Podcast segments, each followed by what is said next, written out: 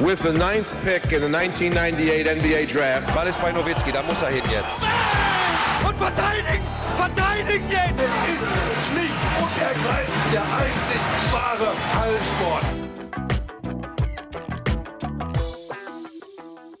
Hallo und willkommen zu einer neuen Folge von The Huddle, dem NBA-Podcast auf basketball.de ja, zur, zur letzten Folge heute in dieser denkwürdigen Saison, denn die Finals sind rum und wir werden heute ein bisschen äh, nochmal rekapitulieren.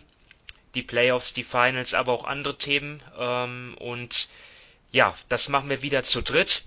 Ähm, ich grüße mal wieder meine beiden Kollegen Sven Scherer. Hallo Sven. Hallo. Und Dominik Cesani. Hallo Dominik. Hallo ihr beiden. Mein Name ist Simon Wisser und ja, in der Nacht auf Montag haben die Lakers äh, die Meisterschaft klargemacht in der Bubble von Orlando, der 17. Titel für die Franchise, äh, ja, und ein weiterer auch für LeBron James und das Spiel 6 an sich, ähm, ja, war jetzt eine, ja, Demonstration der Stärke der Lakers, kann man sagen. Also, nachdem Miami ja immerhin zwei Spiele gewinnen konnte, trotz Verletzungsprobleme, ja, ihr wisst ja alle, was äh, mit Bam Adebayo war und Goran Dragic. Immerhin haben die Heat zwei Spiele gewonnen, aber letztendlich muss man sagen, die Lakers waren das bessere Team. Ähm, und in Spiel 6 hat sich das dann auch nochmal gezeigt. Da haben sie, ja, vor allem in der Defense einen grandiosen Job gemacht. Ähm, vor allem in, in Korbnähe eigentlich überhaupt gar keine ähm, hochprozentigen Würfe für Miami zugelassen und sich dann im Laufe des zweiten Viertels ja, dann wirklich in, in den Rausch gespielt, kann man sagen, während bei Miami überhaupt nichts funktionierte und es ging dann ja mit knapp 30 Punkten Vorsprung für LA dann in die Halbzeit und dann war die Sache eigentlich gegessen. Und ähm, ja, verdienter Titel für die Lakers, keine Frage, aber auch natürlich eine ja, sehr starke Saison der Heat. Erwartungen übertroffen, kann man auf jeden Fall sagen. Also vor der Saison hätte ihnen, glaube ich, kaum jemand zugetraut, die Bucks auszuschalten und auch die Celtics nicht. Ähm, ja, also eigentlich zwei Gewinner kann man fast schon sagen. Ähm, ja, Sven, wie beurteilst du denn das allgemeine Niveau der Finals? Konnte man das vergleichen mit den Vorjahren oder ja, fiel es doch ein bisschen runter, weil einfach insgesamt die Spannung ein bisschen fehlte. Ja, also ich war nach Spiel 1 äh, schon etwas down, weil für mich war die Serie eigentlich beendet.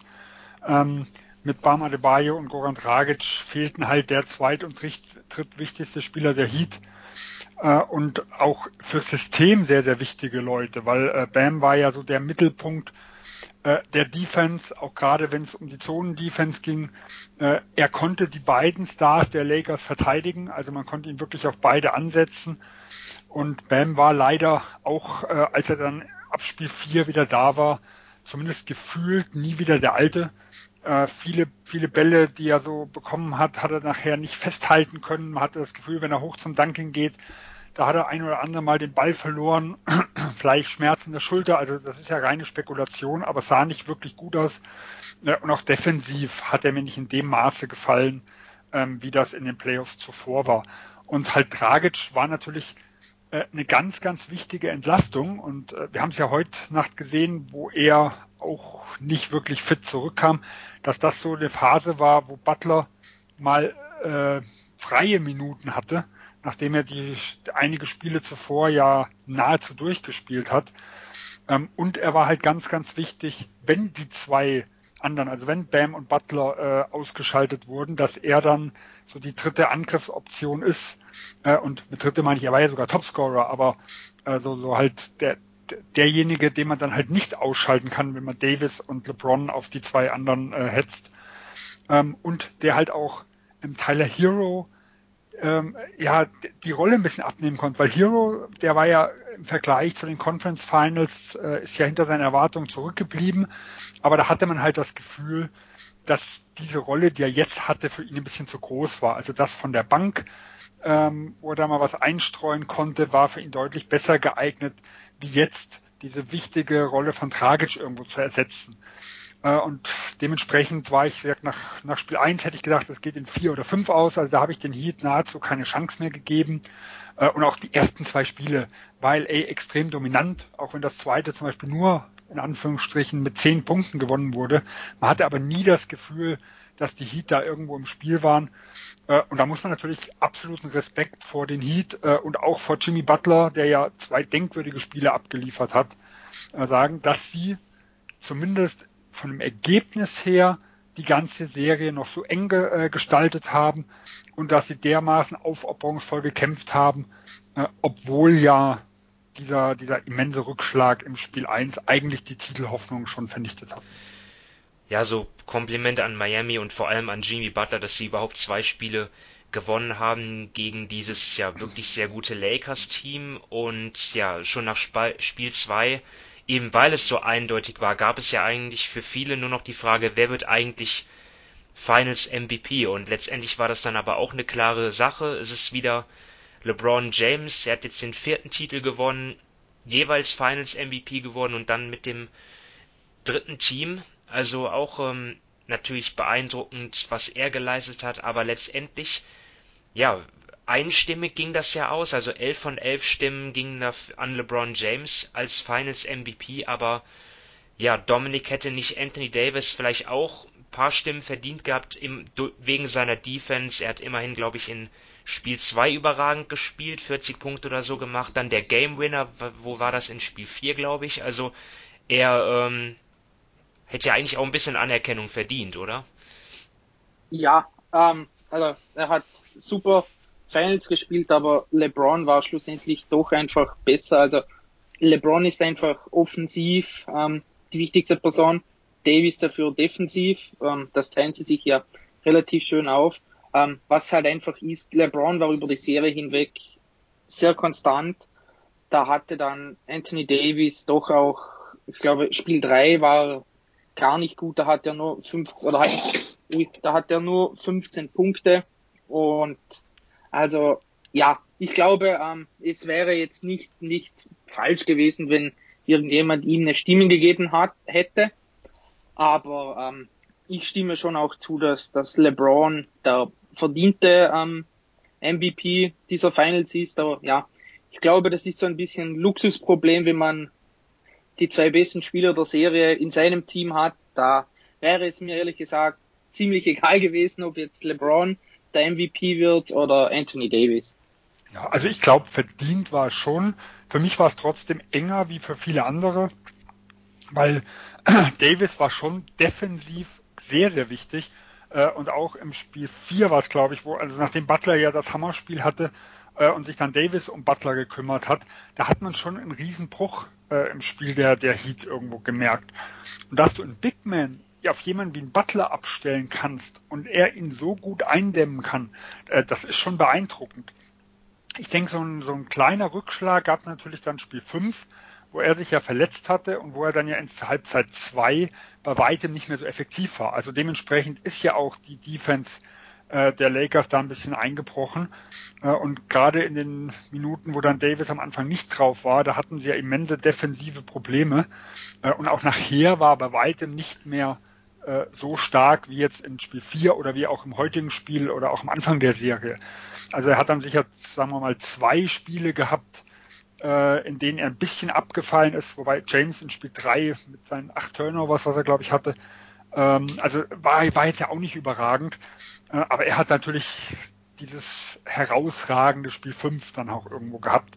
Äh, also von dem her man sollte sich, glaube ich, von dem Unanimous da nicht irgendwie täuschen lassen, weil wenn jemand sagt, oh, ich habe James knapp vorne und das sagen halt elf Leute, dann heißt das ja nicht, dass dieses 11-0 bedeutet, dass jeder ihn da eindeutig vorne irgendwo hat. Und dass vielleicht alle das so ein bisschen sehen, wie jetzt Dominik und ich, und ihn halt knapp vorne haben. Äh, und dann kommt es halt bei elf Leuten auch zu so einem Ergebnis. Ja, da, da ist auf jeden Fall was dran. Also ich glaube nicht, dass es irgendjemanden gibt, der behauptet, Anthony Davis hätte keine guten Finals gespielt. Ähm, aber LeBron, ja, dann, vor allem weil er ja auch den Ball die meiste Zeit in, in, in, in der Hand hat, dann auch vielleicht der wichtigere Spieler einfach gewesen. Ähm, ja, und, ja, und es ist halt einfach LeBron, oder ich glaube, wenn da blöd gesagt, wenn es da für, Klar, für einen ja. von den von den Leuten, die da abstimmen, spitz auf Knopf steht, dann werden sie sich auch vielleicht irgendwie sagen, hm, was klingt schöner, LeBron, vierter Titel, vierter MVP oder Anthony Davis, erster Titel MVP, Anthony Davis ist jetzt erst 27, der hat vielleicht nochmal Chancen und so weiter. Bei LeBron könnte es eventuell das letzte gewesen sein. Also ich glaube, wenn, wenn es da wirklich ganz, ganz knapp für manche Leute ist, dann spielt da die Sentimentalität auch vielleicht eine Rolle und dann sagt man halt, ja, dann geben wir es LeBron. Aber wie gesagt, also ich hätte mich über beide gefreut. Also für mich hätten es beide verdient gehabt. Wobei letztes Jahr hat ja Van Fleet eine Stimme bekommen, also es ist ja verwunderlich, dass Caruso oder Rondo nicht noch was abgekriegt haben. Und das wäre dann super. Da hätte, hätte man schön absprechen können. Fünf für Davis, fünf für LeBron, einen für Caruso und dann hat man einen geteilten Finals MVP. Ja. Ähm, ist nicht so gekommen, aber ja, auf jeden Fall beide, LeBron und Davis natürlich, äh, ja, die Garanten für den Titel, äh, machen wir uns nichts vor, das weiß jeder. Ähm, und ja, das, äh, da muss man dann noch sagen, da hat sich dann der Trade für die Lakers, ähm, egal wie viel sie da jetzt abgegeben haben letztendlich und ob sie da jetzt in den Verhandlungen gu einen guten Job gemacht haben oder nicht, aber er hat sich auf jeden Fall gelohnt. Ähm, ja, wenn wir bei LeBron bleiben, was natürlich dann auch immer äh, aufkommt, ist diese ja, Debatte, wer ist denn jetzt der Beste aller Zeiten? Ist es Michael Jordan oder ist es LeBron James? Ähm, Sven, verändert sich dadurch bei dir irgendetwas durch den weiteren Titel jetzt für LeBron? Nee, eigentlich, sagen wir, so gut wie gar nichts. Natürlich, äh, vier Titel sind besser wie drei äh, und vier von zehn hört sich besser an wie drei von neun. Ähm, aber ich war auch vorher niemand, der, der so spitz auf Knopf in der Hinsicht da gerechnet hat, weil äh, wir haben einen Teamsport, das muss man so ganz klar sagen. Also es ist nicht wie beim 100-Meter-Lauf, wo wir sagen kann, äh, der ist die schnellste Zeit aller Zeiten gelaufen.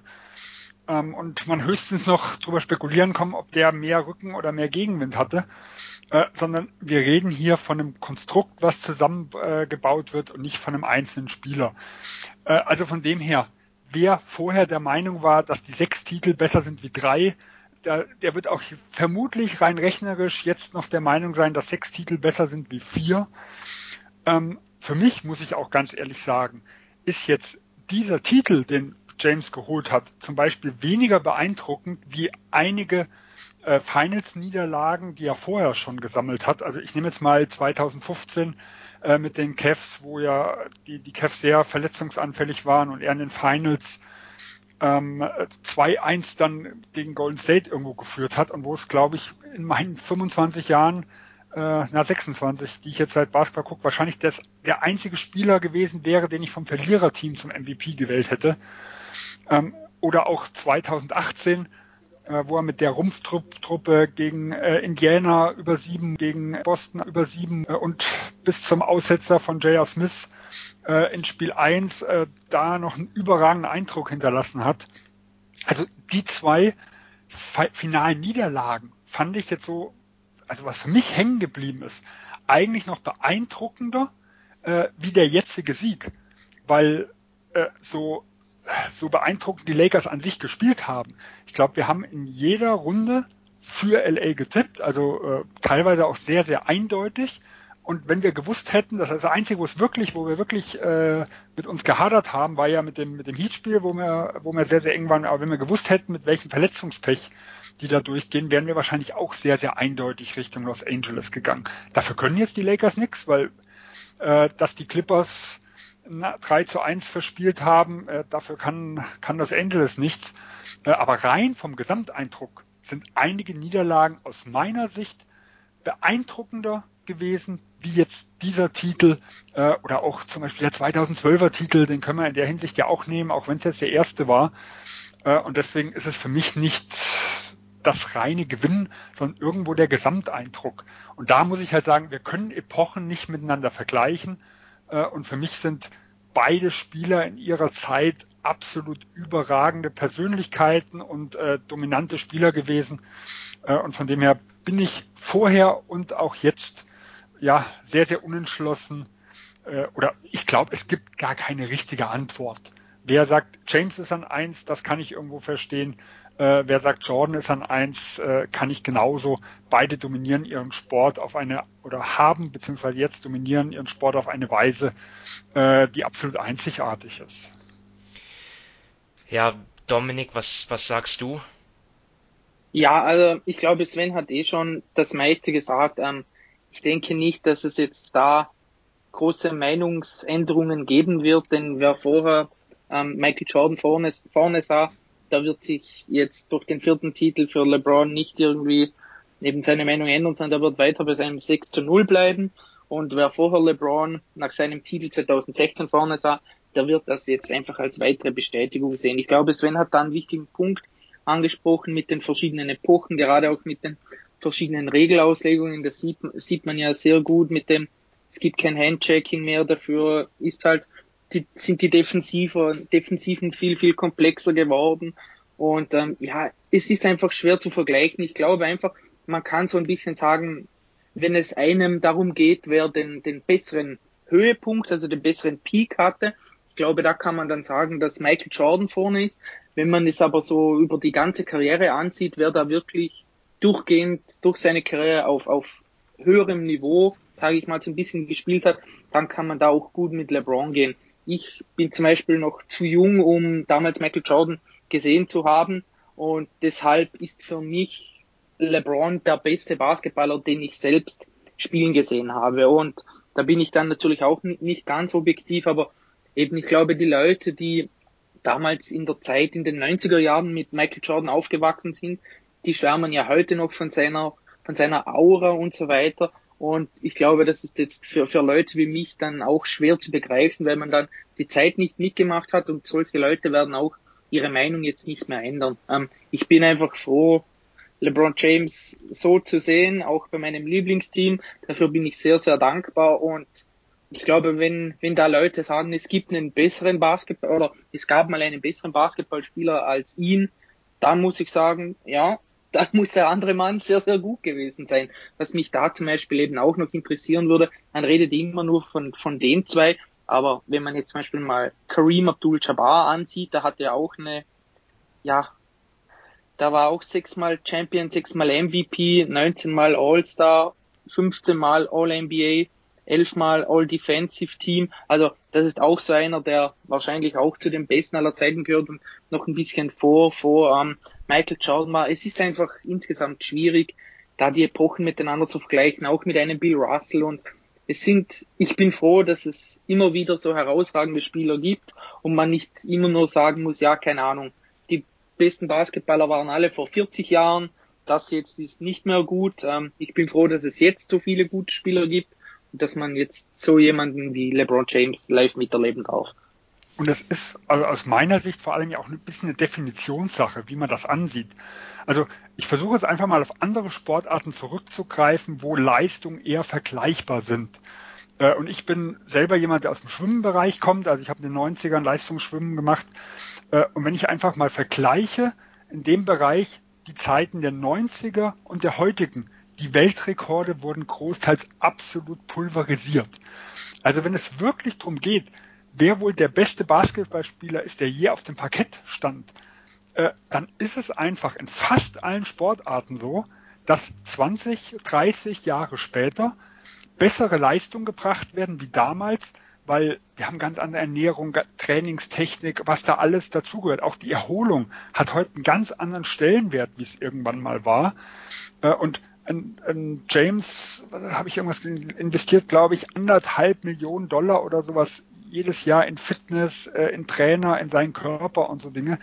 Nur, dass man mal einen Vergleich hat. Im Pippen hat damals mit seinem kleinen Vertrag, wo mir nachgesagt wurde, 2, irgendwas Millionen verdient. Also wenn man da wahrscheinlich Steuern abzieht, dann werden die 1,5 Millionen ja nicht mehr übrig bleiben. So viel Geld investiert ein Leistungssportler heute irgendwo in sich. Also man könnte ja wenn man einfach mal diese Rückschlüsse aus, aus anderen Sportarten zieht, sagen, äh, der Sport entwickelt sich weiter. Eigentlich muss James der beste Spieler sein. Also er dominiert seine Generation, Jordan vor 30 Jahren. Vermutlich ist James heute der bessere. Wenn ich jetzt aber mit Crate so das alles Mögliche noch, noch so das ganze Umfeld mit hineinnehme, dann kann ich natürlich auch gut für Jordan argumentieren, weil ich glaube, das ist halt dieses 6 von 6 ist halt so das Magische, was ihn irgendwo umgibt, dass er irgendwo nie verloren hat. Äh, und genauso auch was das Wirtschaftliche drumherum geht. Ähm, Jordan, äh, Johnson und Bird sind die, sagen wir, die die NBA in den USA gerettet haben aus dem Drogensumpf, aber Jordan hat die NBA weltweit bekannt gemacht. Äh, und diesen Vorteil hatten James zum Beispiel nicht, weil da war sie schon. Und ich weiß, ich habe 94 äh, angefangen, mich für Basketball zu interessieren, aber in den Jahren davor, ich kannte nur einen einzigen Namen. Und der war von Michael Jordan. Und wenn ich heute mal so mich umgucke in meinem Ding, LeBron James kennt der ein oder andere. Aber es ist nicht das gleiche wie ein Jordan. Also wenn ich das als Maßstab irgendwo nehme, wer so, ich sag mal, der Mr. Basketball ist, ähm, da könnte man dann auf der anderen Seite sicher wieder Richtung Jordan irgendwo argumentieren. Deswegen ist ja auch allein die Frage, dieses, dieses Greatest, also es ist ja nicht Best, es ist ja Greatest of All Time, wie lege ich denn das überhaupt aus? Rein sportlich äh, oder irgendwo auf das Gesamtwerk? Und ich glaube, allein da kann man schon zu, zu unterschiedlichen äh, Antworten kommen. Ich bin ja generell kein Freund von dieser Diskussion, vor allem einfach Sportler aus verschiedenen Ähren zu vergleichen. Das ist einfach faktisch nicht möglich. Ähm, ja, aber wahrscheinlich ist es gerade deswegen für viele so faszinierend, weil es eben keine, ähm, weil es da eben keine Wahrheit gibt. Ne? Man kann es vielleicht, man kann zwar argumentieren, aber es gibt immer irgendwie Vergleiche, die auch hinken. Ähm, das habt ihr auch alle schon gesagt. Basketball ist ein Teamsport. Ne? Also wer jetzt ähm, Mike ähm, LeBrons äh, negative Finals-Bilanz ähm, ihm dort anlastet, ja, der ist einfach auf dem Holzweg, weil LeBron einfach nur mit zwei Teams in den Finals wirklich der, der haushohe Favorit gewesen ist. Das war im 2011 gegen die Mavs, dort hat er verloren. Und jetzt gegen die Heat, da hat er gewonnen. Und ansonsten war er zum Teil mit seinen Teams wirklich krasser Underdog auch gewesen, ähm, vor allem gegen die Warriors halt und dann auch damals in seinen ersten Finals gegen die Spurs. Also ja, und auch was du sagst, wenn ähm, mit mit, ähm, dass es in Einzelsportarten besser möglich ist zu vergleichen, das, das ist ja auch nicht mal ohne weiteres richtig, wegen den, du hast es schon angesprochen, unterschiedlichen Trainingsmöglichkeiten. Ne? Also, war nicht ein. Wir haben eine Zeit. Ein einfach, so. einfaches Beispiel damals ähm, Bob Beeman, ja, der Jahrhundertsprung. Äh, da wird ja heute noch gerätselt irgendwie, ja, wie weit wäre der gesprungen, ähm, wenn, wenn der, wenn der heute gesprungen wäre, ne? Das, da wären es nicht 8,90 Meter gewesen, sondern wahrscheinlich 9 Meter irgendwas, ne? Also das ist, ja, es, es, es gibt so viele verschiedene äh, Komponenten, die es dort schwer macht, zu einem, ja, ja, das wirklich äh, richtig einzuordnen. Ne? Es ist eigentlich nicht möglich. Auch die unterschiedlichen Regeln, ja, habt ihr alles schon genannt. Also es ist natürlich irgendwie, ich verstehe, dass es eine, eine interessante Diskussion ist, aber ähm, irgendwie, ja, dann auch unbefriedigend, weil man nie zu einer richtigen Lösung kommen wird. Ähm, ich, ich sag mal so, ich finde die, die Diskussion finde ich alles andere als langweilig. Schlimm finde ich, wenn jemand meint, er wüsste die Antwort. Weil das ist meiner Meinung nach halt absolut nicht möglich. Äh, man kann ja über gewisse Vor- und Nachteile irgendwo diskutieren, äh, aber wenn man versucht, den anderen von vorne, also nicht zu diskutieren, sondern eigentlich nur von seiner Meinung zu überzeugen, das geht einfach nicht über diese, also es ist ja jetzt schon schwierig, äh, ein wirkliches Ranking aufzustellen, sag ich mal, wenn man jetzt einen Top Ten Spieler der aktuellen Spieler nimmt, äh, da kann man schon argumentieren, LeBron James, Leonard, Kevin Durant, also gerade so vor den Saisons, was ja immer gemacht würde. Äh, auch da gibt es ja schon so und so viele verschiedene Möglichkeiten. Das sind wirklich Leute, die man miteinander vergleichen kann. Äh, aber über 30 Jahre geht es halt einfach nicht. Das muss man halt so ganz, äh, ganz offen ehrlich sagen. Ähm, wie gesagt, allein durch die Teams, durch die Regeländerung äh, und ich, es gibt einen ganz äh, berühmten Spruch von Michael Jordan damals, der, der, der gefragt wurde, äh, warum er denn keine Dreier trainiert. Der sagt, ja, weil ich dann nicht mehr zum Korb ziehen würde. Das sind zum Beispiel Dinge, die gäbe es heute nicht. Also heute, das Spiel ist ein ganz anderes, was viel, viel Dreier fixiert ist. Äh, James hat sich mit harter Arbeit äh, ein Dreier angeeignet, weil er kam ja als deutlich schlechterer Schütze äh, in die Liga wie ein Jordan irgendwo damals. Ähm, und ein Jordan würde heute auch ganz anders am Wurf arbeiten. Also allein da sieht man schon, wie unterschiedlich das Spiel irgendwo geworden ist. Äh, und solche Dinge wie in den 98er Finals im Spiel 6, dass ein Spieler 45 Punkte hat wie, wie Jordan und das ganze Team hatte, ich glaube 88, 86 oder wie es aus, nee, 88, 87 oder 86, 85 oder sowas, dass einer weit über 50 Prozent der Punkte macht. Äh, das sind auch Dinge, die es heute viel, viel weniger gibt, dadurch, dass die Mannverteidigung nicht mehr erlaubt ist. Also wenn jemand so häufig den Ball heute hätte und so dominant war, die würden alles auf ihn werfen. Äh, und es, es gibt einfach keinen wirklich vergleichbaren Maßstab in dieser Hinsicht. Ja, was auch natürlich ein Thema ist jetzt im Zuge des Titelgewinns der Lakers, sie haben gleichgezogen mit den Boston Celtics jetzt auch ähm, 17 Titel insgesamt. Ähm, ja, Dominik, ist das auch etwas, womit du dich beschäftigst, wo du irgendwie stolz drauf bist oder bist du nicht so ein Traditionalist?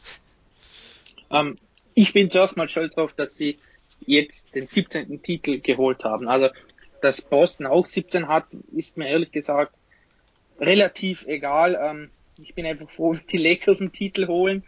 Aber es ist schon auch ein kleines bisschen schön, dass sie jetzt nicht mehr diesen einen Titel hinter den Celtics sind, sondern jetzt aufgeschlossen haben. Und ja, also da bin ich schon, bin ich schon zufrieden. Ja, die Lakers haben ja in den, standen ja auch erheblich häufiger in den Finals, haben halt mehr Serien ähm, dort verloren. Sven durch den gleichzeitigen durch den Gleichzug jetzt ist für dich, sind die Lakers jetzt irgendwie vorne, weil, weil sie in mehr Finals standen oder ähm, ja, bist du mehr bei Boston, weil sie halt die deutlich bessere Bilanz haben? Ja, also äh, ich denke auch hier ist es sehr, sehr schwierig, die Bilanzen zu vergleichen. Also man kann ja allein schon, gibt ja immer wieder die Diskussion bei den Lakers, zählen die Titel von Minnesota hinzu, ja oder nein? Dann haben sie ja zwei, also eigentlich, wenn man es ja genau nimmt, sind sie ja sogar bei 18 Titeln.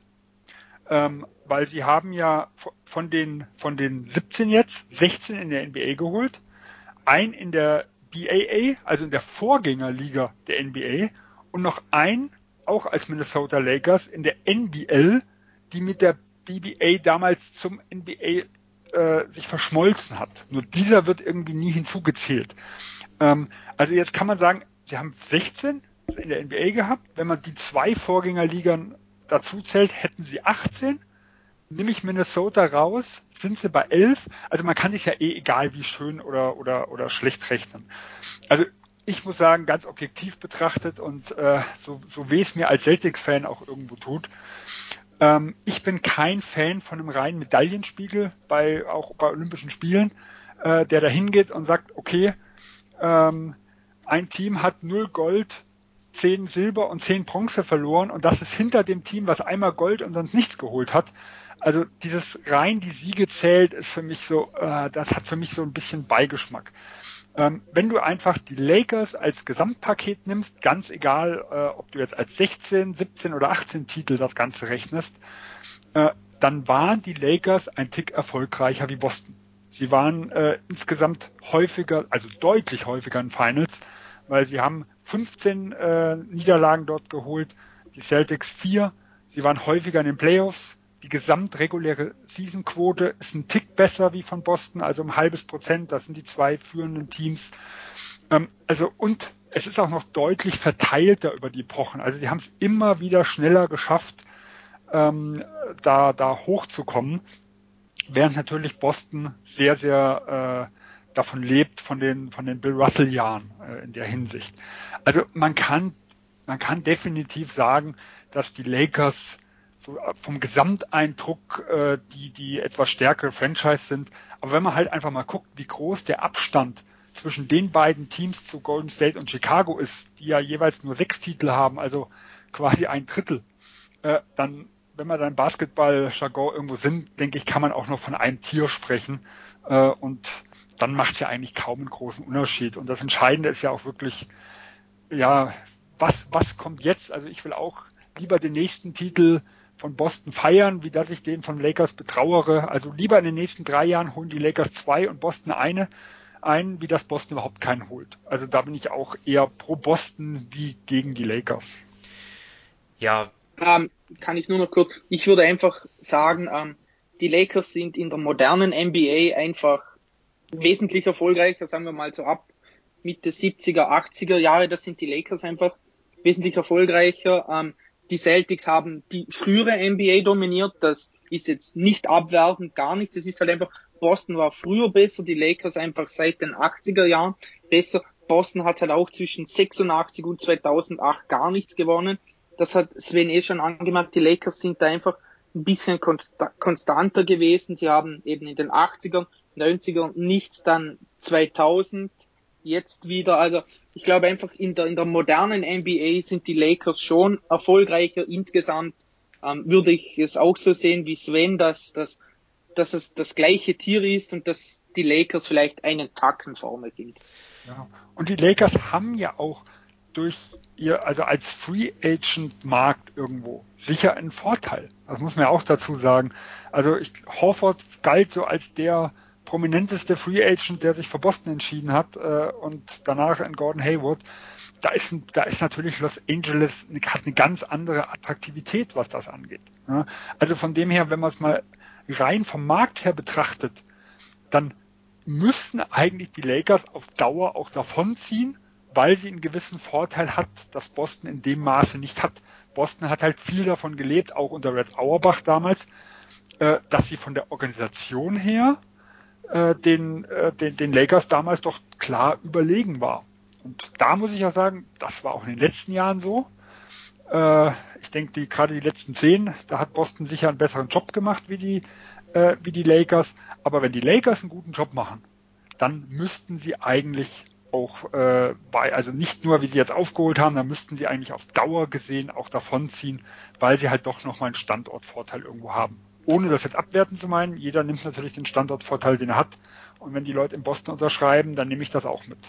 Auf jeden Fall. Also die Knicks zum Beispiel nutzen ihren Standortvorteil nicht so gut jetzt die letzten Jahrzehnte. Ja, mittelmäßig, ja.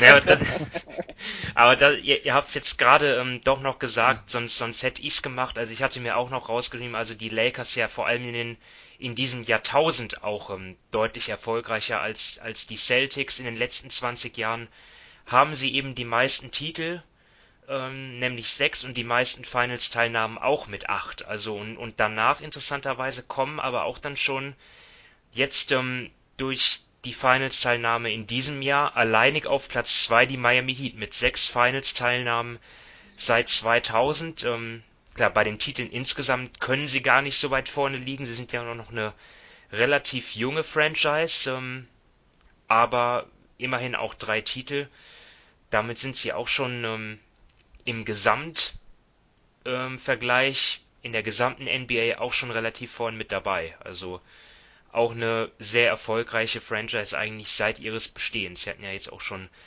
drei recht erfolgreiche Ehren, wenn man jetzt diese in diesem Jahr jetzt auch schon mal dazu zählt. Da wollen wir auch noch vielleicht gleich ein Wörtchen zu verlieren, wie es weitergehen könnte mit den Heat und natürlich auch mit den Lakers. Ja, also ja, aber hätte James sein Versprechen gehalten, da wäre jetzt Miami auf Platz zwei. Nicht vier, nicht fünf.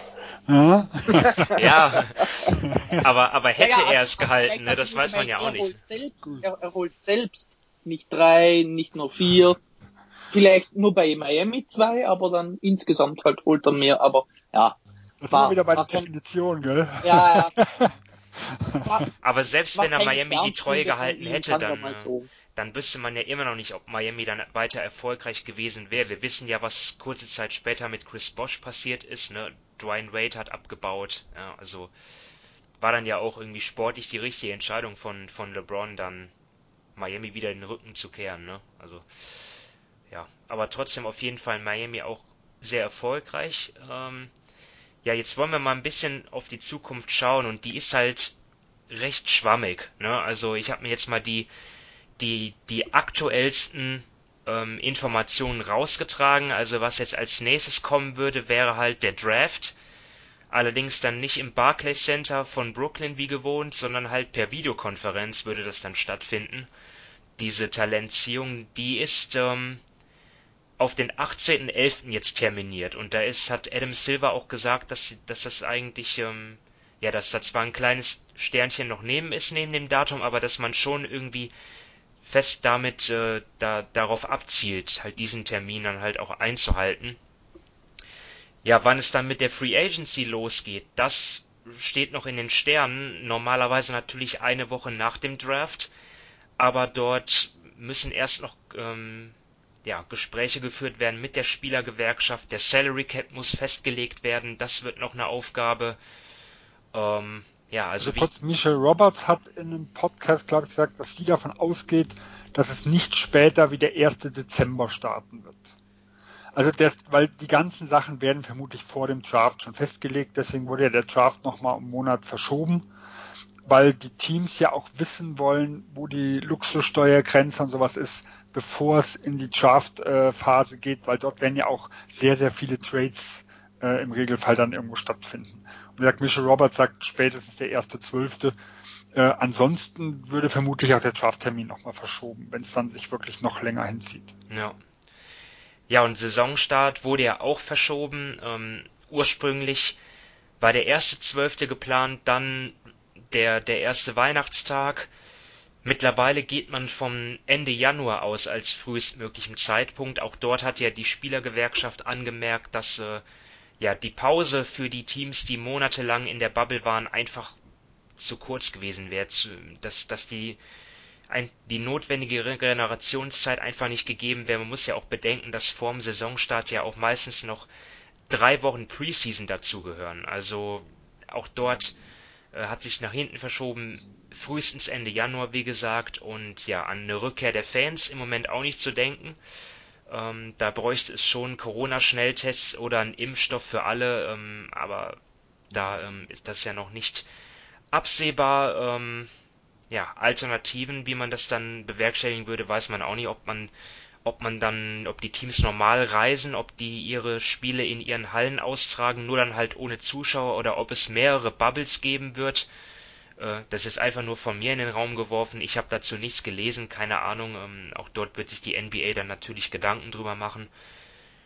Ähm, ja, die, die, die größte ähm, ja, Auswirkung, sage ich jetzt mal, global gesehen auf die Verschiebung der NBA-Saison wird dann wahrscheinlich Olympia betreffen, ja die Qualifikationsturniere und dann auch die Olympischen Spiele, so, die, so sie denn stattfinden, dann im nächsten Juli, die wären dann wahrscheinlich ohne NBA-Spieler. Also das ist ja eigentlich eh auch schon klar, wenn dann eine NBA-Saison, die geht ja auf jeden Fall so ein halbes Jahr, also da wären die NBA-Spieler im August noch nicht freigestellt.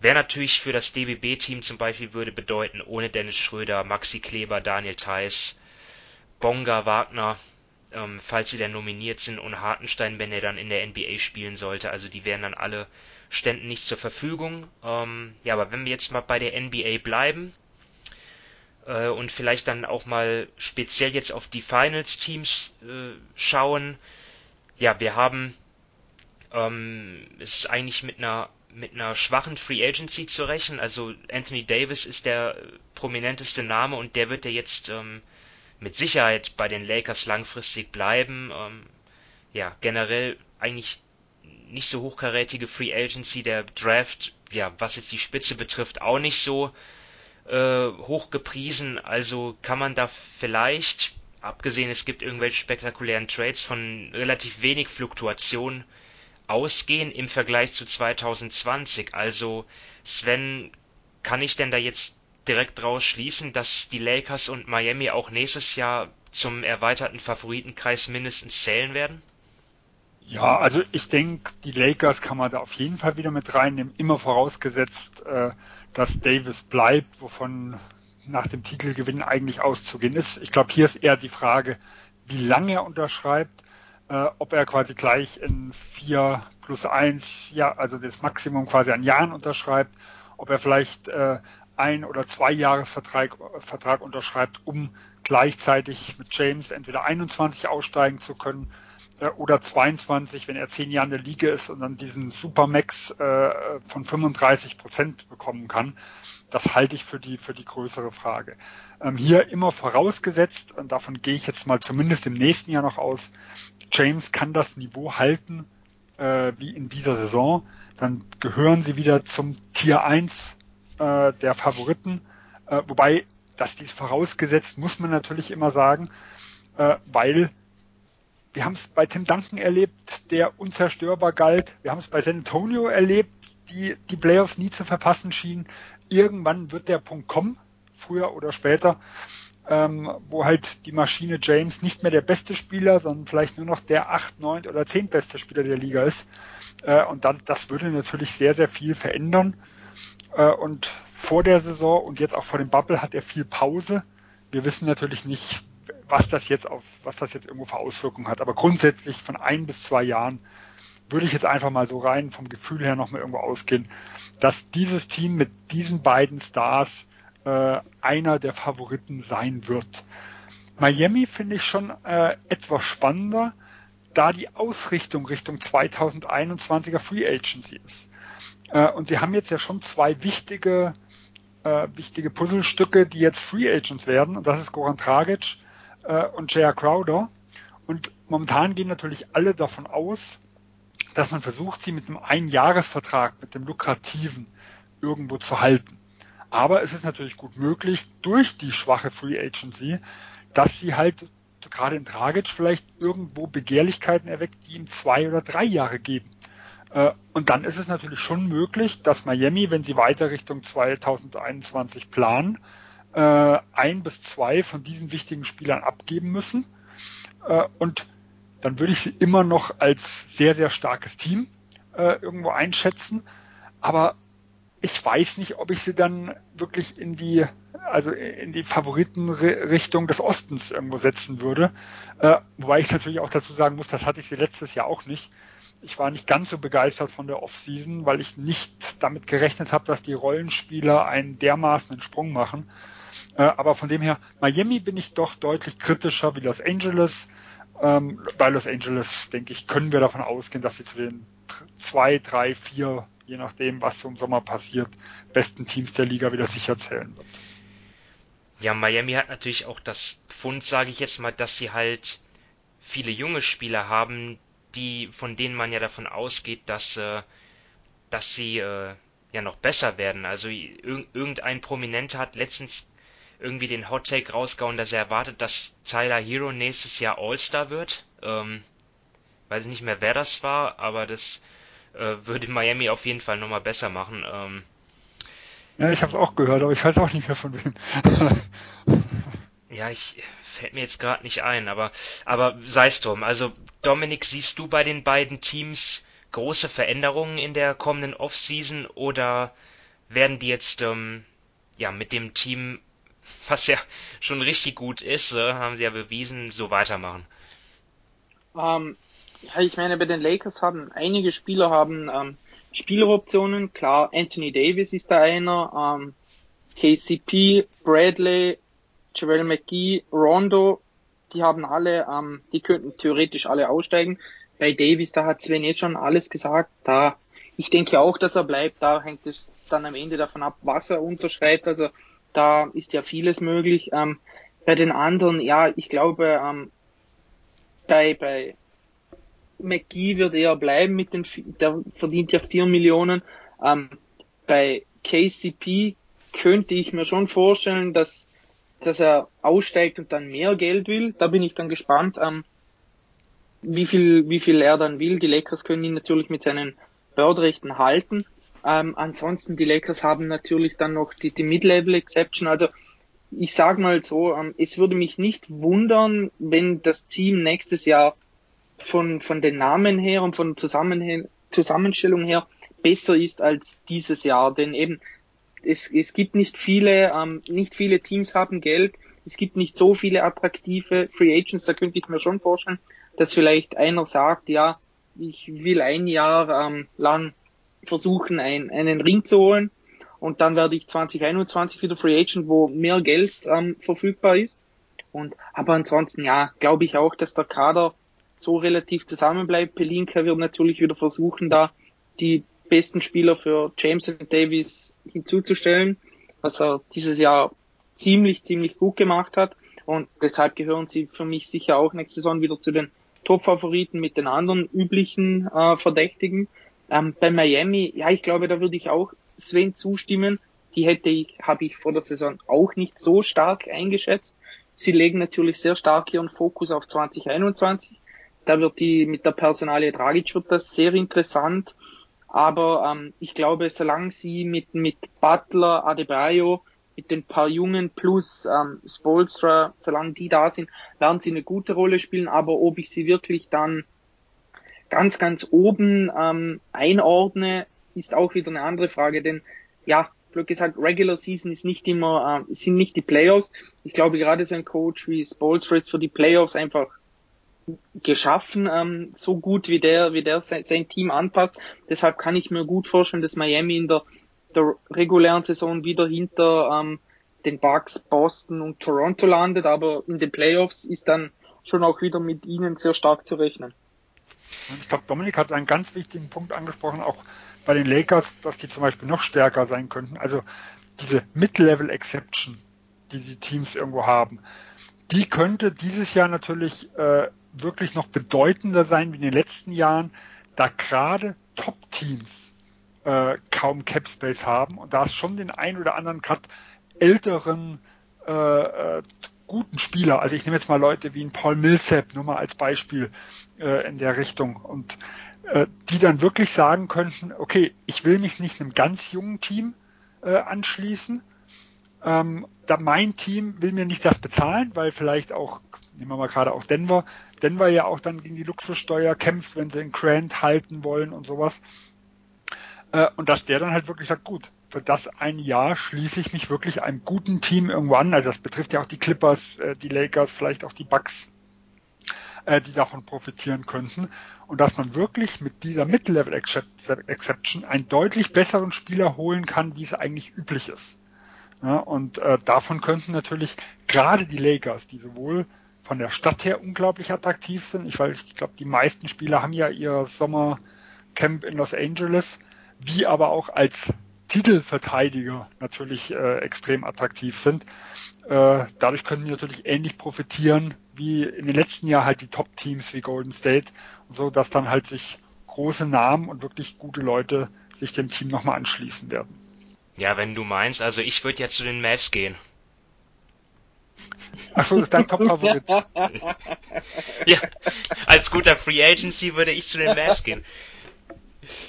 Nein, Spaß. Ja, ähm, aber, aber Dominik. Dann könnt ihr euch ja Rondo wiederholen. Ja, klar. Playoff Rondo. Playoff Rondo. Aber, aber Dominik, äh, jetzt hast, jetzt hast du gerade, jetzt hast du jetzt gerade das Wort Droppelinka ähm, gefallen. Jetzt habe ich eben ganz vergessen zu fragen, ähm, wie, welchen Anteil, äh, wie groß schätzt du denn den Anteil von Magic Johnson am Titel? Um, ähm, also, ich sag mal so, er war sicher dafür verantwortlich, dass auch LeBron gekommen ist. Er, er hat ja mit LeBron damals 2018 am gleich am ersten Tag der Free Agency mit ihm gesprochen. Er war dafür sicher ein Grund. Ähm, ansonsten, ja, sage ich mal so, es ist gut, dass er sonst die Finger äh, davon gelassen hat und dass er jetzt weil er hätte damals ja im Februar viel, viel mehr für Davis schlussendlich abgegeben, als als die Lakers es dann taten, da hätten die Lakers noch Solomon Hill aufnehmen müssen. Kuzma wäre noch dazu gekommen. Also da hätten sie wirklich noch mehr ausgegeben. Und ähm, ja, ich glaube, insgesamt die Lakers können ähm, sehr zufrieden sein, dass Magic nicht mehr da mitfummelt, denn ja, ich glaube, er, er hat da das moderne Spiel nicht ganz verstanden und sein Abgang war ja auch nicht wirklich schön, als er noch die ganze Franchise und vor allem Pelinka ähm, durch den Kakao zog, was dem Team nicht weiterhalfen. Deshalb glaube ich, ja, ist es schon ein großer Vorteil, dass er jetzt nur noch zu Hause sitzt und twittert und dafür Pelinka das jetzt regeln darf, der als Ex-Agent das schon ziemlich gut macht, weil er ja eben auch mit, weil er eben auch Davis und ähm, LeBron da in die ganzen Gespräche mit einbezieht und sich ihren Rat holt. Aber glaub, das äh, Wichtigste, was Dominik gesagt hat, ist, dass uns Magic Johnson als Twitter-Experte fehlen würde, ja, wenn er die Lakers leiten würde. Bei dem seine qualifizierten äh, Twitter-Kommentare, also auf die darf man nicht verzichten. Junge. aber aber äh, Dominik, das mit Solomon Hill, damit, da kann ich nicht zustimmen. Damit hätte man doch einen zukünftigen Finals-Gegner geschwächt. Oh, ja, ja gut, gut, gut, dann hat Magic halt, wie nennt man das, 4D, 4D-Schach gespielt. Also Magic war an, allen anderen fünf Schritte voraus. Der wusste, dass man da mit den ganzen Ballhändlern und so weiter, die behalten muss, ein Lance Stevenson und dann 2020 die Heat schwächen kann, weil sie Solomon Hill nicht haben. Kudos an Magic, er hat alles gewusst. In irgendeinem Podcast habe ich letztens mal, ich glaube, es war sogar jemand wie Windhorse oder was der gesagt hat, das Team wurde überwiegend eh von Klatschsport zusammengestellt. Also von dem her ist ja egal, wer General Manager gewesen ist. Ja, aber ganz ehrlich, das finde ich, das finde ich schon respektlos. Das finde ich, das finde ich wirklich sehr respektlos, denn ähm, Pelinka hat es ja versteht es ja, dass er eben seine besten Spieler in die ganzen, in die ganze Personalsuche mit einbezieht. Ich meine, als GM wärst du ja dumm, wenn du zwei solche Spieler hast, die ja wahrscheinlich Top 5 in der Liga sind und dann einfach Spieler holst, holst, mit denen sie nicht zufrieden sind. Und was man auch sagen muss, nach dem ganzen Kawaii-Ding hat er innerhalb von, von, von einem halben Tag hat er da den ganzen Kader ausgefüllt. Und wenn man jetzt im Nachhinein das so ansieht, dann haben die wirklich als Rollenspieler super gepasst. Die haben eine hervorragende Defense gespielt. Die haben da Davis und LeBron sehr gut ergänzt und da glaube ich schon, dass es dann einfach respektlos ist, dass man sagt, das hätte noch Klatsch zusammengestellt und deshalb fand ich da auch ehrlich gesagt die ganze Executive of the Year Wahl einen Witz. Also dass Pelinka da nur auf sieben landet. Ich sage jetzt nicht, dass er gewinnen muss, wirklich nicht. Aber was da Leute vor ihm waren, ist halt eine Frechheit. Ich meine, zum Beispiel Horst von, von den Bucks, die haben ja im Sommer gar nichts gemacht, außer dass sie Brocken abgegeben haben und der landet dann vor ihm. Auf eins sind Frank und, und ähm, ähm, Presti, die quasi, da sagen, kann man jetzt auch sagen, dass das Presti da den weitaus besseren Deal gemacht hat. Also ich fand das schon ein bisschen Das wären aber auch meine 1 und 2 gewesen. ja, aber wie gesagt, ich, ich sage nicht, dass er gewinnen muss, aber ja. da finde ich schon ein bisschen frech, wenn man immer wieder nur sagt, ähm, ja, da, da macht eh nur alles Klatsch. Denn ich glaube wirklich nicht, dass das jemand wie Kobe Bryant seine ganze Karriere in die Hände von Pelinka ähm, gelegt hätte, wenn, wenn Pelinka einfach unfähig wäre und nichts kann. Also das, das muss ich ehrlich sagen, da, da kommt er, da kommt mir Pelinka schon wesentlich zu kurz. Da wurde da letztes Jahr einfach durch den Kakao gezogen von, von April weg. Da wurden Lügen über ihn verbreitet, als gesagt wurde, er, er hätte, er, er kenne den Salary Cap nicht als Agent, was da Shelburne und so weiter erzählt haben, das war einfach, das war eine Frechheit, das fand ich wirklich extrem schlimm. Da haben auch genug Fans mitgemacht. Ich muss auch sagen, ich war da zwischendurch auch. Ähm, was, was da erzählt wurde, hat mir auch nicht gefallen. Also da dachte ich auch, hm, nicht so gut, dass er da macht, aber schlussendlich muss man einfach sagen, er hat ein Championship-Team zusammengestellt. Wie viel da jetzt Klatsch mitgeholfen hat oder nicht, ja, kann man darüber diskutieren, aber dass man immer nur sagt, er sei quasi nur so ähm, die, die, die Marionette von LeBron und Rich Paul und so weiter, das geht für mich viel zu weit. Ja, vor allem, ich glaube, das Letzte ist auch das Wichtige. Es ist nie eine Ein-Mann-Leistung.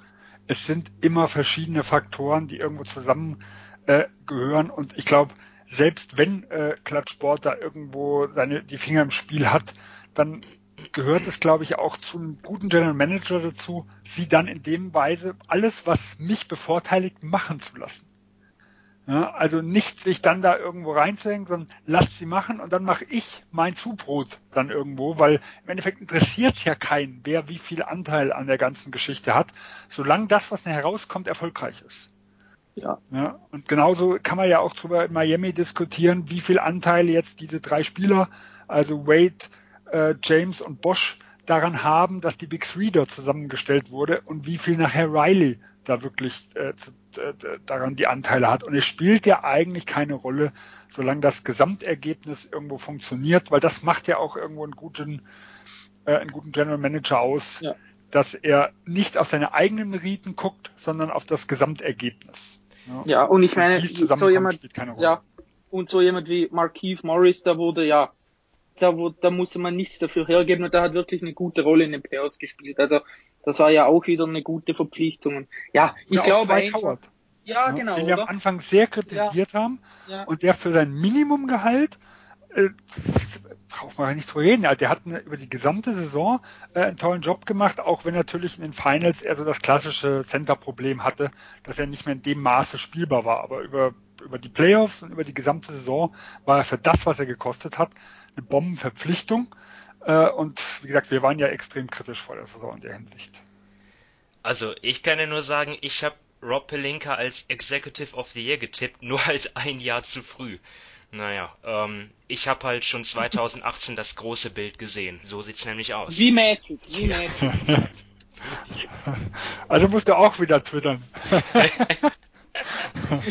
ja, vielleicht. Ähm, ja, Jungs, äh, hab, haben wir irgendwie noch einen Programmpunkt? Ich glaube nicht, ne? Wir haben uns jetzt ein bisschen verquatscht, aber war ja auch schön. Ähm, Zum Ende der Saison kann man das mal machen, ja. ja. Äh, Scheiß auf das Konzept. ja. nee, jetzt im Ernst, wollt ihr noch was loswerden oder?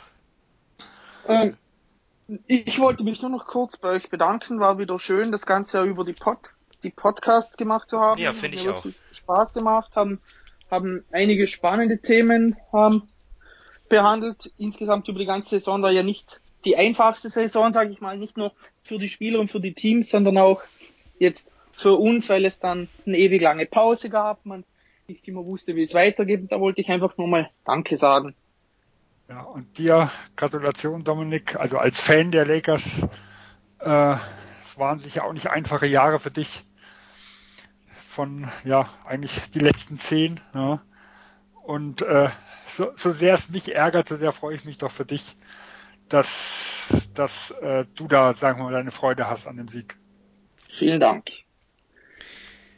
Ja, und äh, natürlich auch ein Dankeschön an äh, unsere treuen Hörer.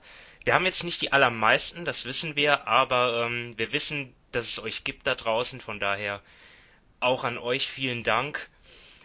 Ja, also auf jeden Fall, ähm, ja, die Saison war wirklich denkwürdig und ähm, ja, aber auf jeden Fall auch good job NBA, ne? Also das so durchzuziehen, durchzuziehen mit der mit der Bubble ähm, war auch keine Selbstverständlichkeit.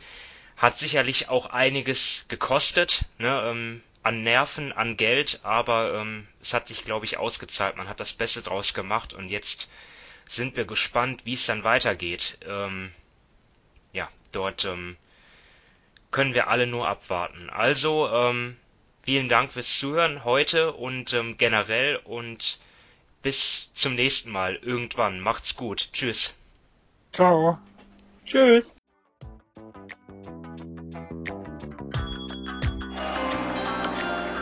With the ninth pick in the 1998 NBA Draft, Ball ist bei Nowitzki, da muss er hin jetzt. Und verteidigen! Verteidigen jetzt! Es ist schlicht und ergreifend der einzig wahre Hallensport.